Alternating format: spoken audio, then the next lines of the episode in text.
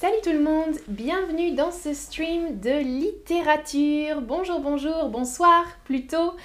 Euh, je suis Amandine, bienvenue dans ce stream. Salut tout le monde dans le chat. Léo Caddy nous dit J'ai lu Les Liaisons Dangereuses, mais je n'ai pas vu euh, cette œuvre.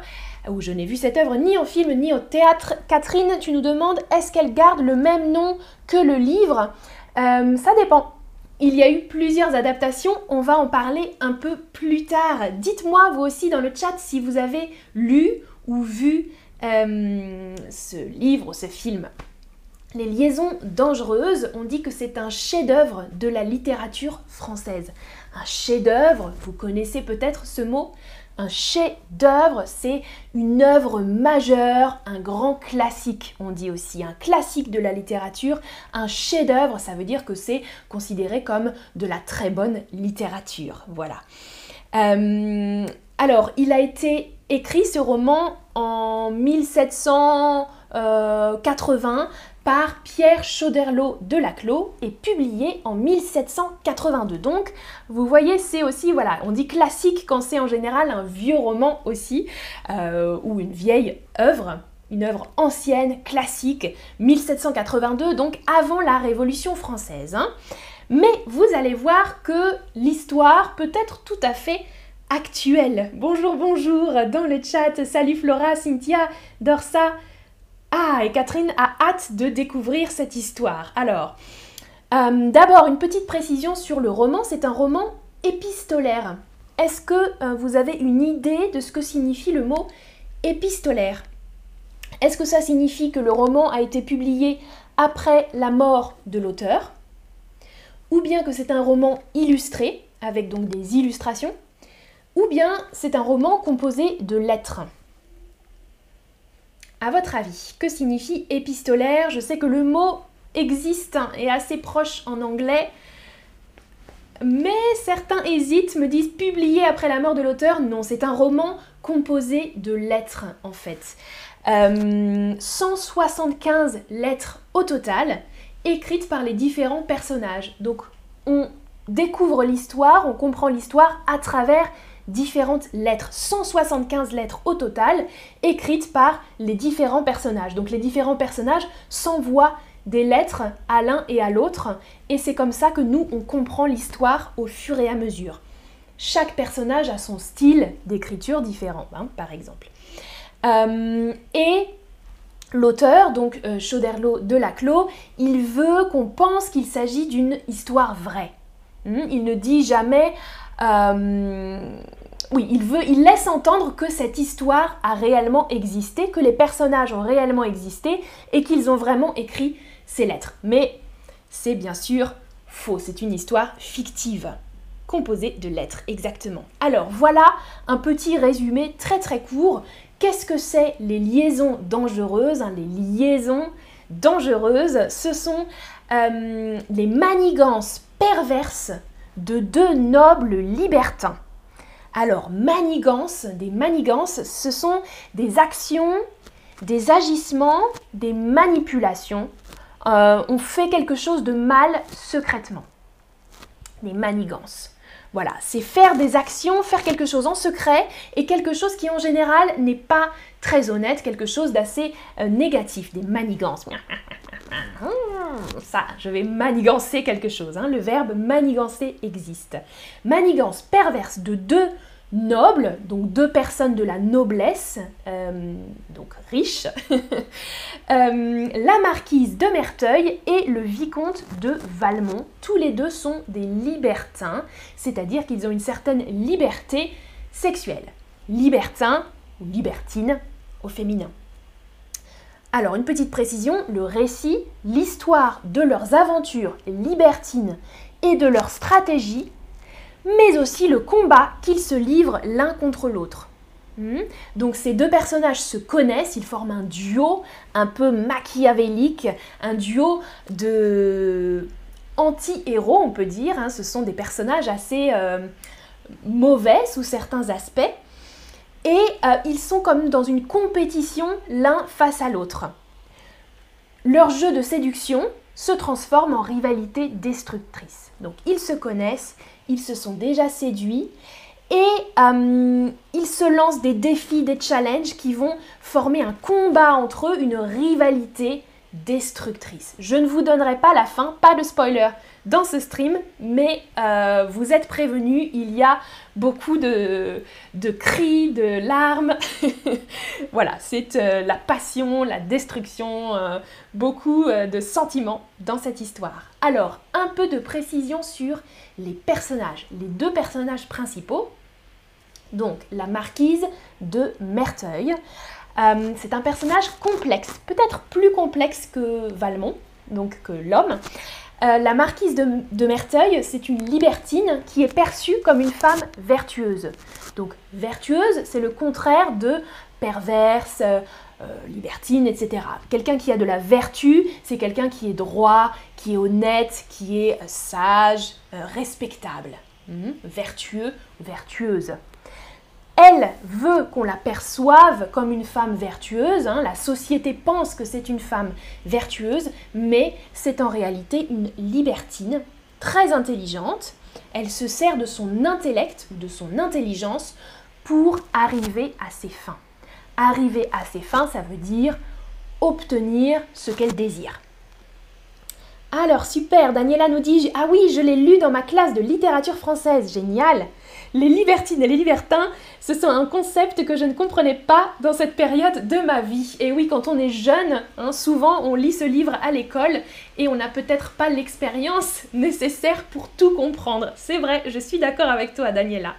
Cynthia nous dit c'est intéressant. Oui, oui, c'est très intéressant, très complexe sur euh, la psychologie humaine aussi. Mm, mm.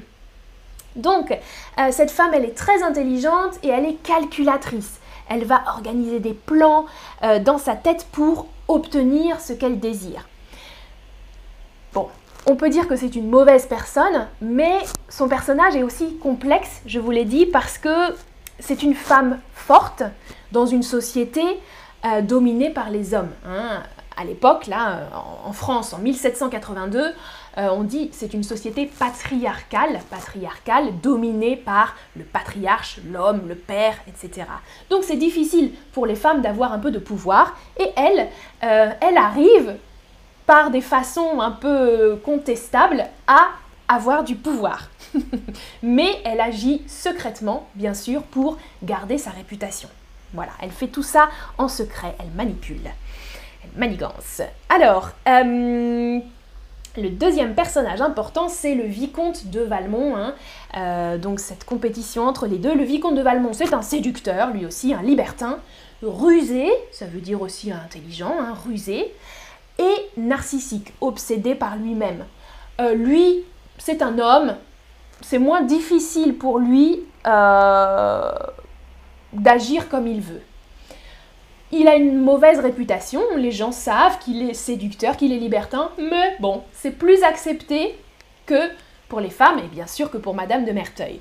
Donc pour lui c'est un peu plus facile, il est obsédé par lui-même et c'est pour ça qu'il veut séduire euh, beaucoup de femmes euh, qu'on peut même appeler des proies. Vous voyez j'ai écrit il finit par tomber amoureux d'une de ses proies, Madame de Tourvel. Euh, donc il a des objectifs, des proies qui n'ont pas d'importance pour lui jusqu'à Madame de Tourvel.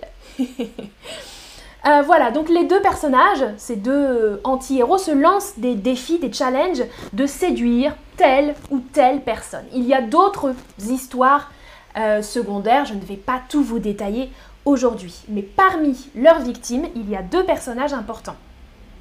Deux victimes, deux femmes. Madame de Tourvel, donc, vous l'avez vu, euh, Madame de Tourvel, c'est une femme mariée, vertueuse.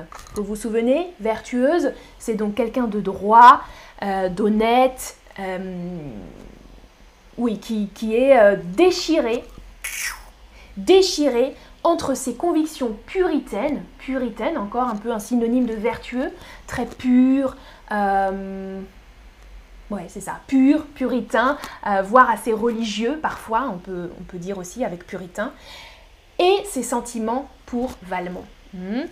Euh, elle va résister à ses sentiments pendant très très très longtemps euh, parce qu'elle est très droite, elle est forte elle aussi dans ses convictions, mais elle est déchirée entre la passion et la raison. Hmm.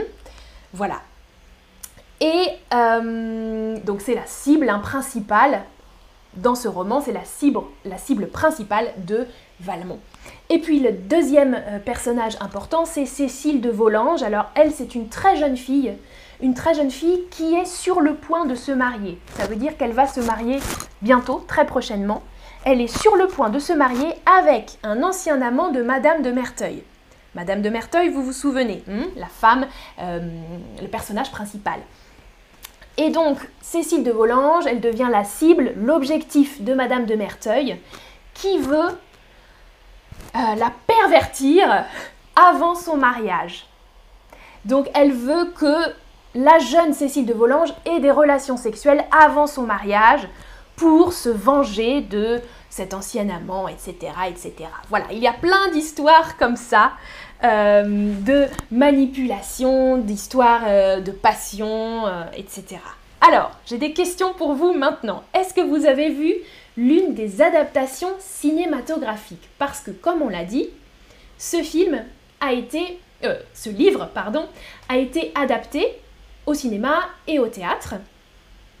Est-ce que vous avez vu peut-être un vieux film français en noir et blanc des années 60 Ou alors le film avec John Malkovich et Glenn Close Ou bien non, vous n'avez vu aucun film ou vous ne vous en souvenez pas. Bonsoir, Arsane et Sylvain dans le chat, salut Alors, ah, certains me disent, oui, le film avec John Malkovich, je crois que c'est la version la plus célèbre, hein, le film de Stephen Frears.